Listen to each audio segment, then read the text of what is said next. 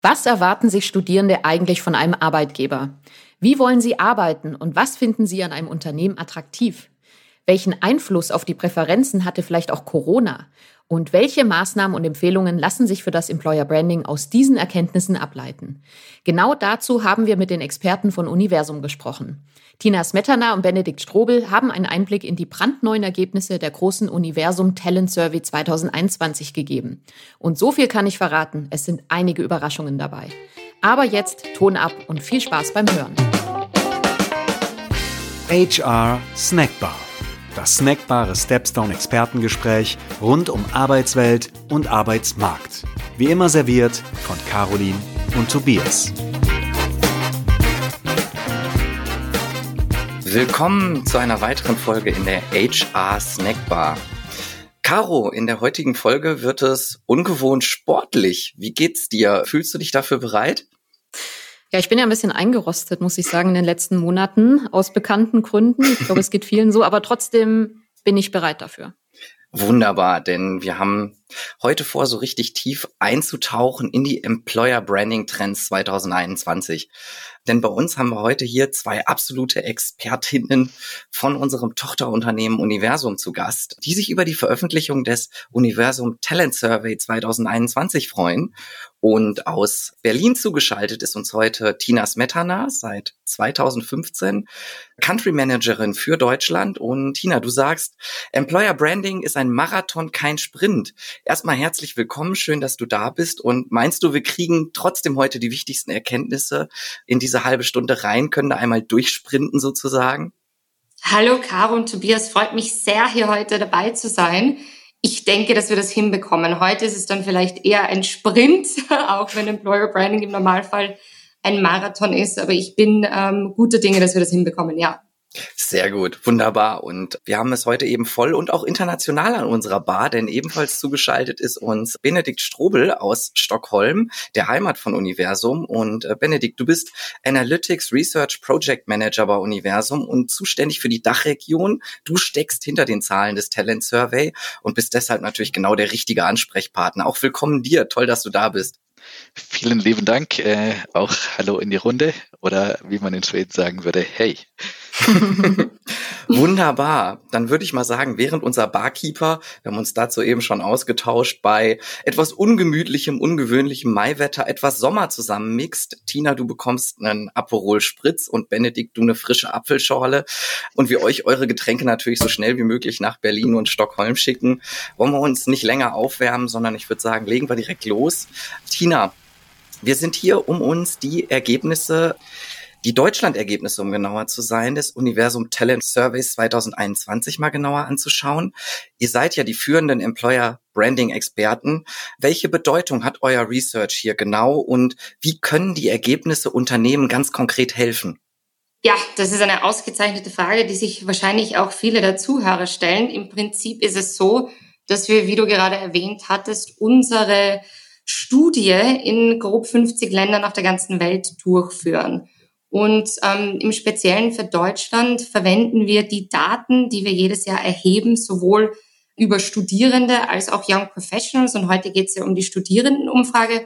Dazu verwenden Unternehmen quasi zu verklickern und klarer zu machen, was denn die Zielgruppen, die die Unternehmen brauchen, um jetzt und auch in fünf Jahren erfolgreich zu sein, eigentlich wollen, was sie sich wünschen von einem Arbeitgeber, was ihnen wichtig ist und auf der anderen Seite dann natürlich auch noch, und das ist natürlich ganz spannend für die Unternehmen, zeigen wir Ihnen auch auf, welche Unternehmen denn besonders beliebt sind bei zum Beispiel IT-Lern, äh, Wirtschaftswissenschaftlern und so weiter und auch womit diese Unternehmen dann assoziiert werden. Das heißt, ist das eine Unternehmen vielleicht besonders für den freundlichen Arbeitsplatz bekannt oder ein anderes für Innovation?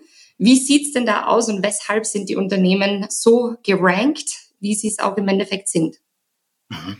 Ja, deine Einführung hat jetzt schon gezeigt, dass diese Umfrage sehr komplex ist, also dass man da entsprechend viele Ergebnisse rausziehen kann. Hast du, Tina, denn sowas wie ein Lieblingsergebnis oder so das, das überraschende Ergebnis überhaupt? Gibt es da irgendwas? Von diesem Jahr, ähm, also ich würde sagen, das, was einem direkt ins Auge sticht, ist, dass wir ein neues Unternehmen in unsere Rankings aufgenommen haben, Es ist nämlich so, dass unsere Rankings beziehungsweise die Unternehmen, die darin enthalten sind, jeweils für das Land relevant sein müssen als Arbeitgeber. Und nachdem Tesla ja jetzt in Brandenburg die Gigafactory baut, beziehungsweise auch schon teilweise Personen eingestellt hat, ist dieses Unternehmen für Deutschland natürlich jetzt auch ein relevanter Arbeitgeber und dieses Unternehmen Tesla ist sehr, sehr hoch in die Rankings eingestiegen, also auf Platz zwei bis fünf, je nach Zielgruppe. Und das ist natürlich schon ein wahnsinnig starkes Erstergebnis. Ja, also das ist auf jeden Fall, ähm, sage ich mal, ein Novum. Du hast uns schon ja einen ersten Überblick gegeben. Das sind ja sehr zielgruppenspezifische Ergebnisse, die ihr hier erheben könnt. Ähm, auch für einzelne Unternehmen sehr genau, also super spannend. Benedikt, wir, ich habe dich schon so ein bisschen eingeführt als äh, der Mann hinter den Zahlen für Deutschland. Deshalb vielleicht an dich die Frage, kannst du uns einen, versuchen, einen kurzen Überblick zu geben? Wie entsteht die Survey? Wie kommen diese Ergebnisse zustande? Und anschließend auch an dich die Frage, was ist denn für dich das spannendste Ergebnis dieses Jahr gewesen? Sehr gerne, genau. Wir haben zwei Surveys am Laufen, die zeitgleich ähm, in der Feldperiode sind. Das sind einmal die Studierenden, aber dann äh, befragen wir auch Young Professionals in Deutschland, was natürlich nochmal komplett andere Insights später geben kann. Für die Studierenden dieses Jahr haben wir unser eigenes Data Collection Team. Selbiges dann auch für die Professionals, die ähm, sehr erfolgreich auf Social Media die äh, Respondenten sammeln, aber wir pflegen auch sehr enge Kontakte mit vielen, vielen deutschen Universitäten, die dann über ihre eigenen Kanäle sozusagen unsere Survey aussenden. Und wir profitieren extremst von dieser engen Partnerschaft mit den Universitäten, weil wir da tatsächlich an sehr viele Teilnehmer herankommen. Zeitgleich nutzen wir auch äh, Stepstone-Kanäle, was uns auch sehr hilft. Vielen Dank hierfür. Und genau, äh, ich habe eine Quizfrage an euch in die Runde. Wenn wir all die Antworten, die die Studierenden dieses Jahr in Deutschland gegeben haben, den Zeitraum der kompletten Survey aufsummieren würden, was denkt ihr, wie lange würde das dauern? Jetzt bin ich da, da dass hier jemand die Perspektive wechselt und äh, uns Fragen stellt, da bin ich natürlich überhaupt nicht drauf vorbereitet. Nee. Boah, wahrscheinlich wird das jetzt eine überragend große Zahl. Ich sag jetzt mal einfach ein Jahr. Wir sind tatsächlich bei zweieinhalb Jahren Lebenszeit, die die deutschen Studierenden in unsere Survey dieses Jahr gesteckt haben. Boah, nicht schlecht. Das ist ja schon einiges. Und was ist bei diesen zweieinhalb Jahren rausgekommen für dich? Was war für dich so das zentrale Ergebnis? Vielleicht auch, was dich überrascht hat? Genau, also ich fand den Punkt, den Tina schon angesprochen hat, super interessant. Tesla einfach eine extremst äh, disruptive Firma für den deutschen Automobilmarkt. Aber was mich sehr positiv überrascht hat, ist sowohl, dass viele der Attribute, also wir haben einen Attributkatalog mit 40 verschiedenen Attributen, die wir abfragen als Karrierepräferenz, aber auch als Assoziation mit Arbeitgebern. Hm. Aus diesen 40 Attributen sind die tatsächlichen Gewinner dieses Jahr, die, die den positiven Trend sozusagen aufzeigen. Dinge wie äh, Gleichheit der Geschlechter, ethische Standards, Respekt für die Mitarbeitenden und ähm, Vielfalt und Inklusion. Und ich finde, das sind ziemlich positive Nachrichten zu sehen, dass trotz Krise, wo man vielleicht denken würde, man fokussiert sich wieder irgendwie auf die Hard Facts, irgendwie Geld und sichere Arbeitsanstellung, doch genau solche Attribute diejenigen sind, die sich über alle unsere Studienfelder hinweg positiv entwickeln. Hat mich sehr überrascht und finde ich auch schön zu sehen. Und zusätzlich dazu sehen wir auch, dass ähm, die, wie wir es äh, nennen, Expected Gender Pay Gap, also das erwartete Einkommen bei deiner Erstanstellung nach dem Studium, dass die tatsächlich auch geringer wird in den meisten Studienfeldern, ähm, was denke ich auch sehr positiv ist. Mhm. Du hast auch das äh, Thema Karrierepräferenzen angesprochen. Gibt es denn in diesem Zusammenhang Ergebnisse, bei denen ihr sagen würdet, hier hat vielleicht Covid-19 auch eine Rolle gespielt? Um ehrlich zu sein, bin ich überrascht, wie stabil die Ergebnisse sind. Also es gibt wenig, was wir wirklich konkret auf Covid zurückführen können. Ich kann mir sogar gut vorstellen, dass die Attribute, die ich gerade genannt habe, diese etwas softeren Attribute, dass die tatsächlich ähm, korrelieren ein bisschen mit Covid, weil mhm. äh, ja die, die gesamte deutsche Studierendenschaft das letzte Semester beziehungsweise das letzte Jahr im Homeoffice oder im Homeschooling verbracht hat und sich vielleicht tatsächlich äh, wieder mehr danach sehnt, den sozialen Austausch zu haben, ein äh, schönes Miteinander und dadurch genau diese interpersonellen Aspekte auch wieder an Wichtigkeit zunehmen.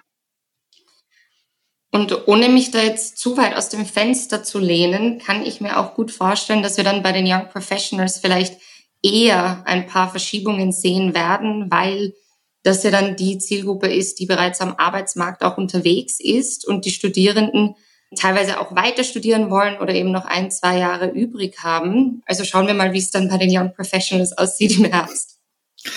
Das finde ich einen hervorragenden Punkt. Wir machen ja auch einiges an Forschung, beziehungsweise ähm, haben unsere Surveys im Feld und sind da ja stärker auf die aktuell Berufstätigen fokussiert. Und ähm, da ist es in einer Befragung, die wir Ende letzten Jahres hatten, tatsächlich so, dass zum einen dieses flexible Arbeiten, also auch die Möglichkeit, remote zu arbeiten, ein ganz, ganz zentrales Attraktivitätskriterium von Arbeitgebern geworden ist und dass es tatsächlich bei den unter 30-Jährigen besonders wichtig geworden ist, also dass die nochmal überproportional hoch äh, daran interessiert sind, äh, flexibel arbeiten zu können. Das wird jetzt deine These stützen.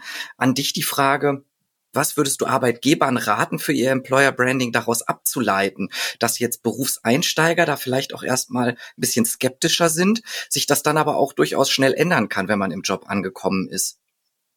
Ja, das ist eine wunderbare Frage, die ich auch oft von Unternehmen selbst gestellt bekomme. Also ich denke, hier ist es besonders wichtig, dass man sich zuerst einmal als Unternehmen die Frage stellt, wie flexibel kann ich denn die Arbeitszeiten für meine Mitarbeitenden gestalten? Was passt denn auch zum Unternehmen? Was passt zum jeweiligen Beruf auch tatsächlich, um sich da mal ein klares Bild machen zu können und das dann entsprechend auch zu kommunizieren oder auch in den Stellenanzeigen anzupreisen? Weil es ist tatsächlich so, dass nicht jeder von zu Hause arbeiten will. Man denkt es vielleicht auch, wenn man von sich selber auf andere schließt, aber es gibt tatsächlich einen recht guten Split, sagen wir mal ungefähr 50-50, wo einige ins Büro wollen, die anderen dann nicht. Manche ähm, bevorzugen vielleicht auch so Hybridmodelle, zwei, drei Tage die Woche zu Hause und im Büro. Und ich glaube, der springende Punkt ist hier, dass man als Unternehmen feststellt, was passt denn auch zu mir, wie ist die Arbeitsweise des Unternehmens und was will ich meinen zukünftigen oder auch derzeitigen Mitarbeitern anbieten und dann das eben entsprechend kommuniziert, dass man dann genau die Personen erwischt und auch anzieht, die dieses Modell, das man für sich selber vorgeschlagen hat, ähm, auch wirklich wollen. Also es wird keine One-Size-Fits-All-Empfehlung geben. Ja, genau. Ja, also ich glaube, ich oder beziehungsweise ich könnte mir vorstellen, dass sowohl komplett im Büro als auch komplett remote ziemlich gut eingespielt ist. Und ich finde wirklich die Herausforderung ist dieses Hybride gerade Meetings. Ne? Man hat vier Kollegen im Meetingraum.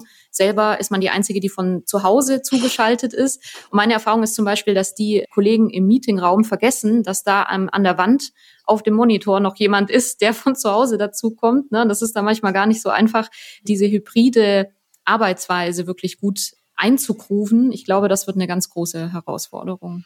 Genau, Caroline, da hast du einen richtig guten Punkt, weil wir fragen tatsächlich auch nach den Bedenken, die in diesem Fall jetzt die Studierenden mit Remote Work oder Homeoffice auch hätten. Und einer der Punkte ist durchaus, dass es A, ein bisschen einen Bias äh, des Chefs gegenüber den Leuten geben könnte, die ins Office kommen, aber auch, dass zum Beispiel das Onboarding in der Firma von daheim aus nicht so effektiv funktionieren kann, aber auch, dass man das Gefühl hat, dass man dann in der Firma ein bisschen hinten angestellt wird und ähm, sowohl die sozialen Kontakte vermissen wird, als auch Karrierechancen äh, limitierter sind, weil eben, wie du schon erwähnt hast, man eventuell einfach nicht ganz so beitragen kann wie diejenigen, die dann direkt face-to-face -face einem gegenüber sitzen. Mhm. Mhm.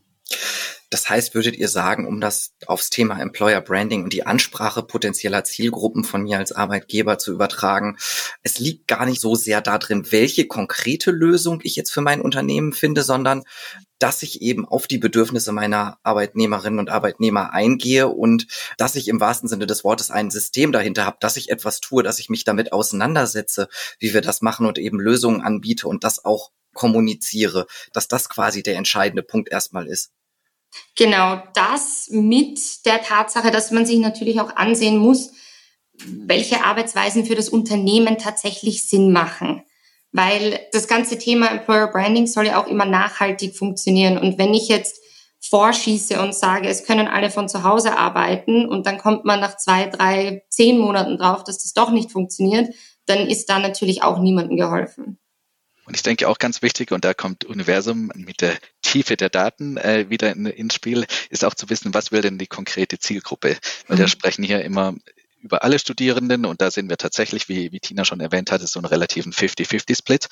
Aber ganz interessant und ganz wichtig äh, sind natürlich die ITler, die inzwischen wirklich jeder braucht und haben will. Und bei den IT-Lern sehen wir zum Beispiel eine ziemlich starke Präferenz für das Homeoffice oder Remote Work, wo über 70 Prozent der Studierenden sagen, dass sie das gerne als Option hätten. Also es ist auch immer wichtig, in vielen Studien bekommt man genau solche Ergebnisse, aber Universumdaten schaffen es tatsächlich so tief, dann auch in die, in die verschiedenen Zielgruppen einzusteigen, dass man auch genau sagen könnte, okay, der, die weibliche IT-Studierende der Universität XY oder aus dem Bundesland hat die und die Präferenz. Und ich denke, das ist was, wovon Arbeitgeber extremst profitieren können, wenn sie mit uns zusammenarbeiten.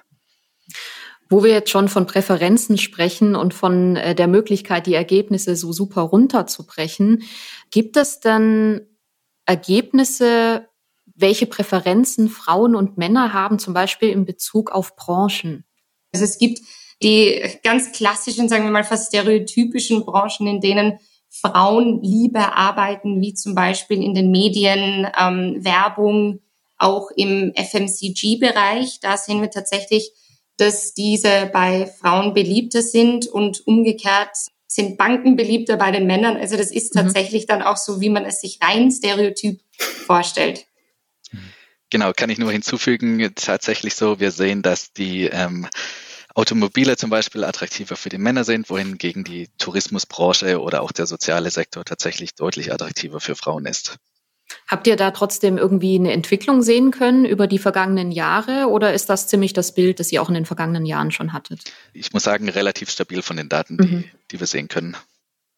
Was aber ganz spannend ist dieses Jahr, finde ich persönlich, ist, dass die Banken prinzipiell sich stabilisieren bzw. sogar verbessern.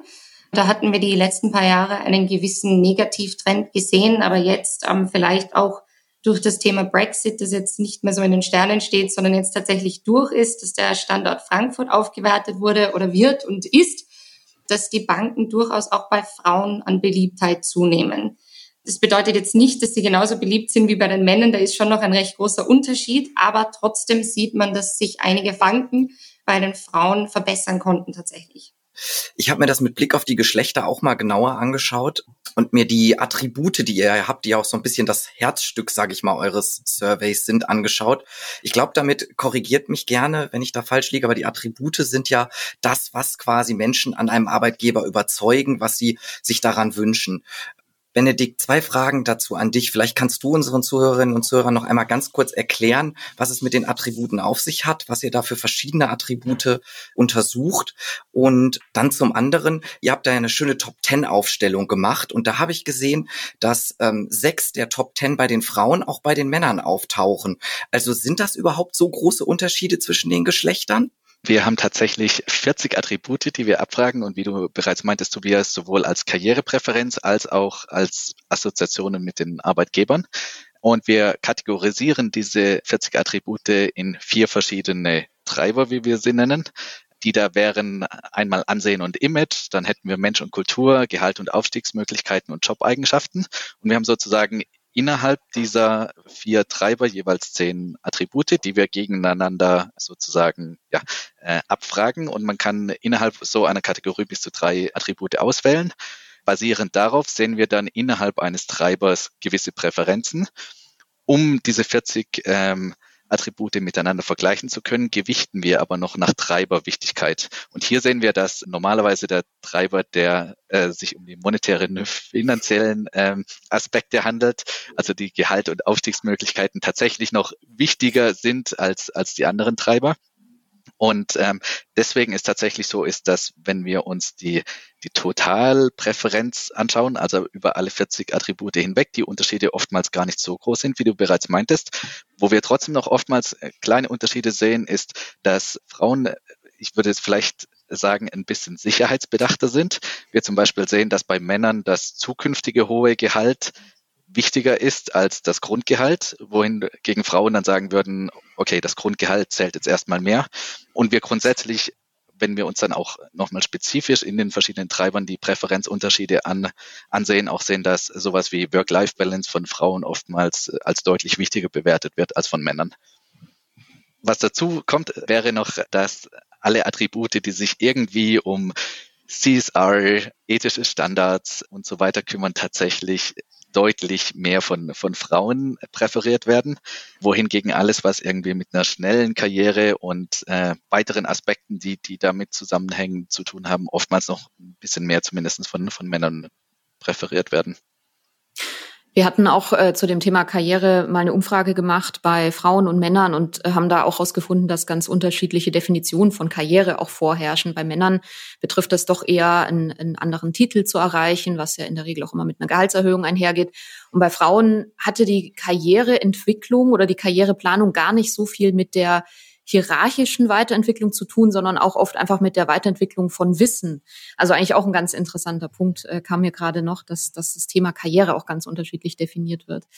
Genau, was ich aber eigentlich noch fragen wollte, war, du hattest schon das Thema Gehalt angesprochen, beziehungsweise das Attribut Gehalt. Deswegen dachte ich, lasst uns auch hier mal noch über Geld reden. Und zwar ähm, analysiert ihr unter anderem ja auch die Gehaltserwartungen von Studierenden, beziehungsweise ihr fragt, welches Einstiegsgehalt sie sich so vorstellen. War denn die Erwartung der Studierenden realistisch oder hattet ihr den Eindruck, das weicht doch sehr von dem ab, was tatsächlich bei Einstieg dann machbar ist?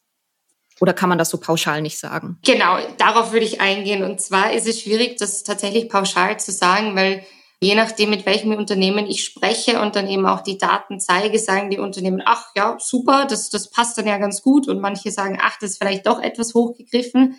Das heißt, da kommt es tatsächlich sehr auf die Unternehmen an und auch was sie zahlen. Aber was ich besonders spannend finde, ist, dass es tatsächlich so ist, dass ganz am Anfang des Studiums die Gehaltserwartungen wesentlich weiter auseinanderklaffen und sie sich dann gegen Ende des Studiums mehr annähern. Das heißt, man könnte mhm. fast sagen, dass die ja die weiblichen Studierenden am Anfang vielleicht so einsteigen, dass sie kaum etwas erwarten und dann vielleicht dadurch, dass ihr Selbstvertrauen und auch eben die Ausbildung dazukommen, dass sie dann das Gefühl haben, okay, jetzt kenne ich mich besser aus, jetzt verdiene ich auch oder sollte mehr verdienen.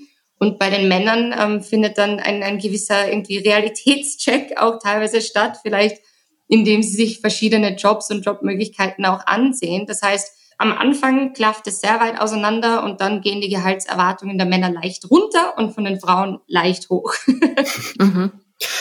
Und ich meine, ihr habt ja auch über die Jahre festgestellt, dass dieser Expected Gender Pay Gap, wie ihr es nennt, also der erwartete Unterschied zwischen den äh, Geschlechtern in puncto Gehalt äh, geringer geworden ist, was ja ein bisschen auch korreliert damit, dass der tatsächliche Gender Pay Gap ja auch geringer wird, was ja eine erfreuliche Nachricht ist.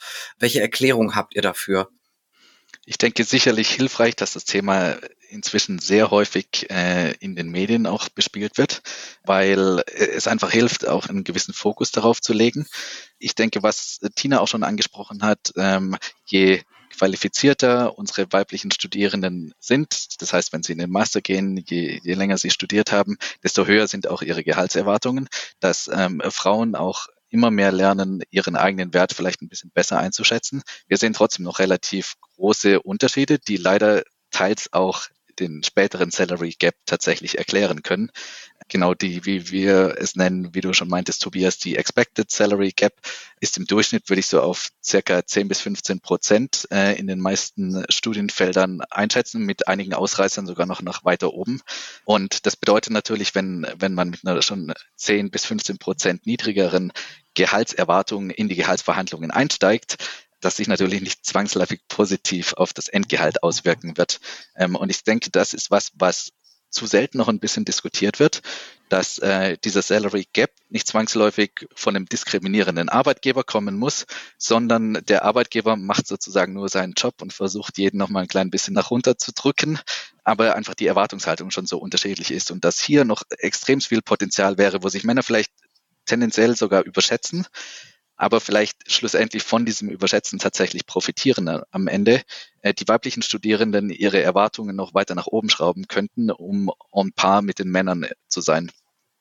Ich finde es ein super wichtiger Punkt, den du da ansprichst, weil oft heißt ja, die bösen Unternehmen, sie zahlen so unterschiedlich, aber natürlich kann man sie jetzt auch schwer verurteilen, wenn man mit einem sehr geringen oder mit einer geringen Gehaltserwartung hineingeht, dass sie dann nicht sagen, ach, wir geben dir jetzt irgendwie noch x tausend mehr. Und das Spannende daran ist eben, dass dieser Unterschied in den Erwartungen schon viel, viel früher quasi geboren wird. Ob das jetzt die Ausbildung ist oder sogar davor irgendwie die Erziehung.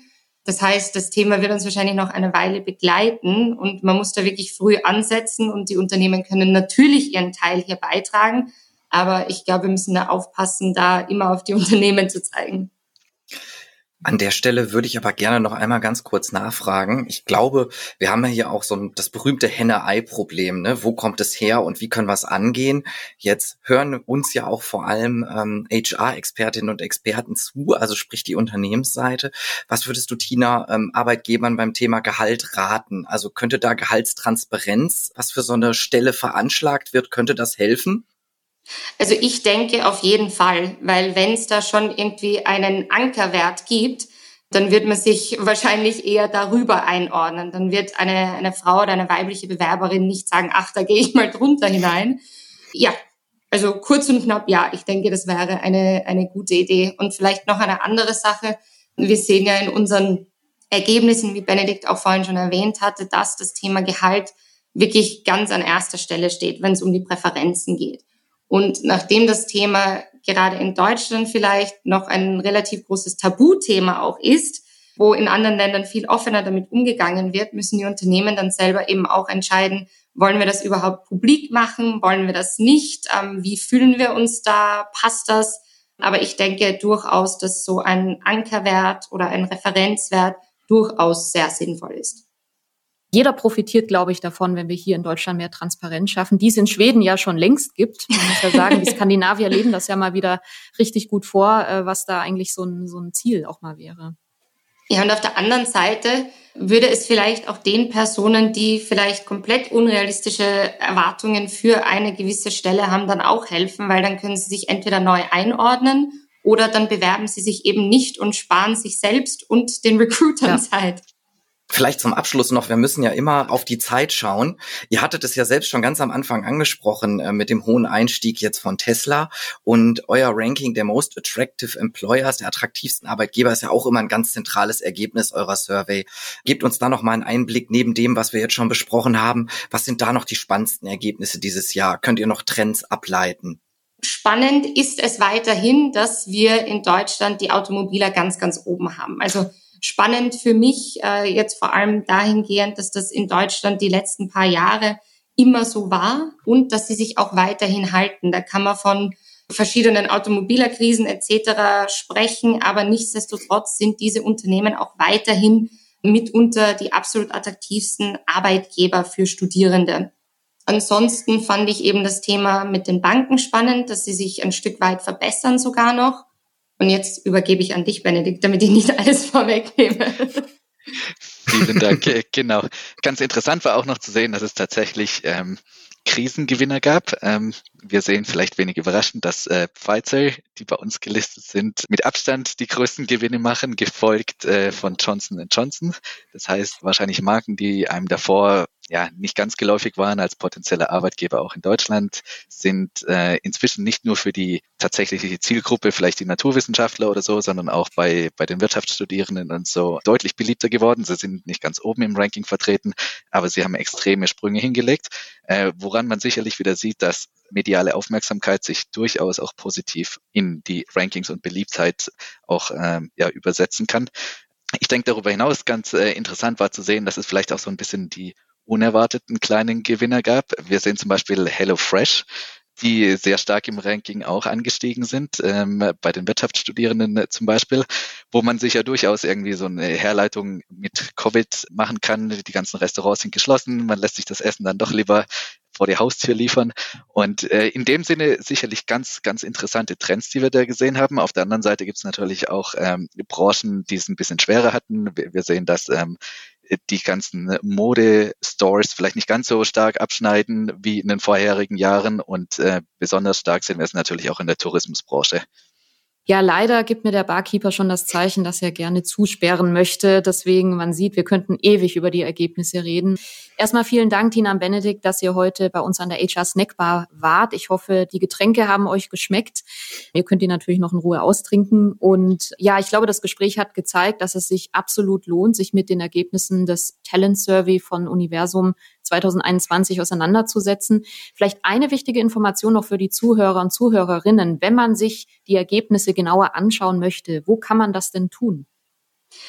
Ja, das Einfachste ist tatsächlich, wenn man mir eine E-Mail direkt schreibt, dann antworte ich auch sehr gerne direkt darauf.